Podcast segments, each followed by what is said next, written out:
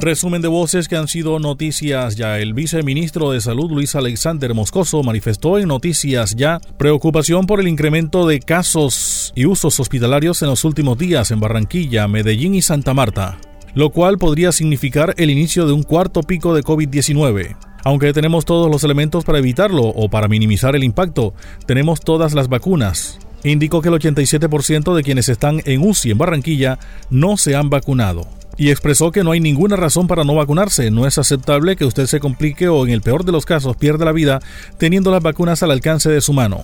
Hemos visto en los últimos días un ligero incremento de casos y un ligero incremento en las cifras hospitalarias, lo cual nos hace un llamado de atención muy grande porque puede significar el, el inicio del cuarto pico cuando tenemos todos los elementos para evitarlo o para minimizar su impacto tenemos todas las vacunas disponibles, están ahí listas para, para colocarlo. El 90, el 87% de las personas que hoy están, por ejemplo, en unidades de prevención en Barranquilla, no se vacunaron, algunos de ellos jóvenes. Entonces, la invitación es, la vacuna protege contra eventos severos, la invitación es a vacunarnos. La alcaldía de Barranquilla, a través de la Secretaría de Tránsito y Seguridad Vial, establece saneamiento de la cartera de difícil cobro para las sanciones por infracciones a las normas de tránsito impuestas en 2015. Así lo señaló Ernesto Camargo, secretario encargado de Tránsito de Barranquilla. Indicó que quienes tengan sanciones por infracciones de tránsito impuestas en 2015 no deberán hacer ninguna solicitud. La Secretaría de Tránsito enviará el reporte al CIMIT y aplicará saneamiento de cartera, es decir, si usted tenía multas o sanciones de ese año, sus multas quedan saneadas estamos saneando la cartera después de hacer todas las acciones eh, de cobro coactivo que se requerían durante el tiempo establecido en la ley. Una vez transcurrido ese tiempo y permitido por la ley, procedimos a hacer un saneamiento de cartera. En, cuanto a comparendos físicos, son 903 comparendos que registran casi 50 mil millones de pesos. Y en cuanto a eh, comparendos con ayuda tecnológica, serían 205 comparendos lo que equivale a 25 millones de pesos aproximadamente. Eso incluye capital, e intereses y demás. Eh, este saneamiento de cartera es importante que los oyentes sepan que no deben presentar ni una solicitud. Es algo de oficio que estamos haciendo y que se registrará una vez eh, realizado el mismo materializado en, la, en el CIMI. Es decir, no van a tener registradas las multas que son objeto de saneamiento en la base de datos del CIMI.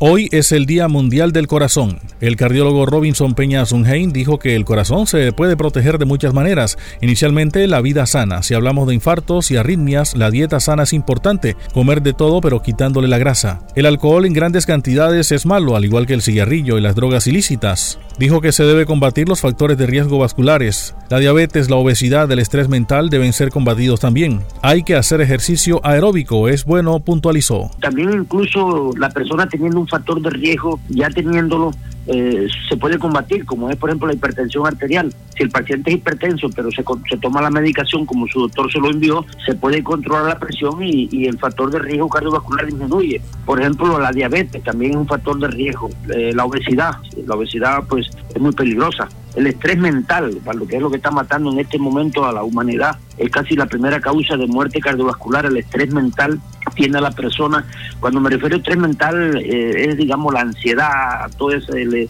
el, momento en que estamos viviendo, lo que tú acabas de decir ahora del del coronavirus y estas cosas, pues incluso yo tengo amigos que ya llevan año y medio que no salen de casa, hasta se han psicoseado y tienen miedo de salir a raíz de eso, produce estrés mental, el, el sedentarismo, Osvaldo, el no hacer ejercicio, el mejor ejercicio es el ejercicio físico, digamos el, aeróbico, que es el trotar, caminar, bicicleta, eh, nadar, nadar. Eh, eh, ese ejercicio es muy bueno para, para evitar los infartos cardíacos. Habló en Noticias ya Gustavo Rojano Amador, médico intensivista quien con un grupo de profesionales del sector salud estarán por todo el país recogiendo firmas para obtener respaldo necesario con tal de acudir a las elecciones del 2022 a través del movimiento Sector Organizado de la Salud SOS Colombia. Recorrerán el país con candidatos al Senado y a las cámaras de las principales regiones de Colombia. Aclaró que no es un movimiento médico sino del sector salud, cada uno de los trabajadores, auxiliar, terapeuta, el portero, la persona del aseo, el especialista, en fin. Hemos sido dejados a un lado, aún seguimos en pandemia. Ofrecemos a las personas un poco más allá, no tenemos representación en el Estado. Son casi 30 años en la misma situación. Todos los trabajadores del sector salud sufren de una sobreexplotación, pagos a 60 y más días. Eso es crítico. Hay una infravaloración del talento humano. La contratación es por OPS, por horas, por días. Hemos protestado, pero no ocurre nada. Todos los trabajadores del sector salud desde hace muchos años están sufriendo una sobreexplotación. En realidad eso es lo que está ocurriendo. Estamos hablando de turnos prolongados, estamos hablando de pagos a 60, 90 y más días. Si ustedes hacen, hacen una pequeña revisión, se dan cuenta que hay partes donde tenemos 6 meses, 12 meses que no han pagado. Entonces, eso es una situación realmente crítica. Y no estoy hablando exclusivamente de médicos, estoy hablando de todo el sector, que es, es algo en lo que quiero resaltar y recalcar. No es que porque hay que los médicos, no, no. Estamos hablando de que auxiliares de enfermería que ganan muy poco, camillores, camilleros que ganan muy poco, tienen seis meses, tres meses, doce meses que no reciben salario en algunas partes. Y por el otro lado, pues esto nos lleva también a que hay una infravaloración de la, del talento humano en salud. En realidad se está tomando como un trabajador de jornal.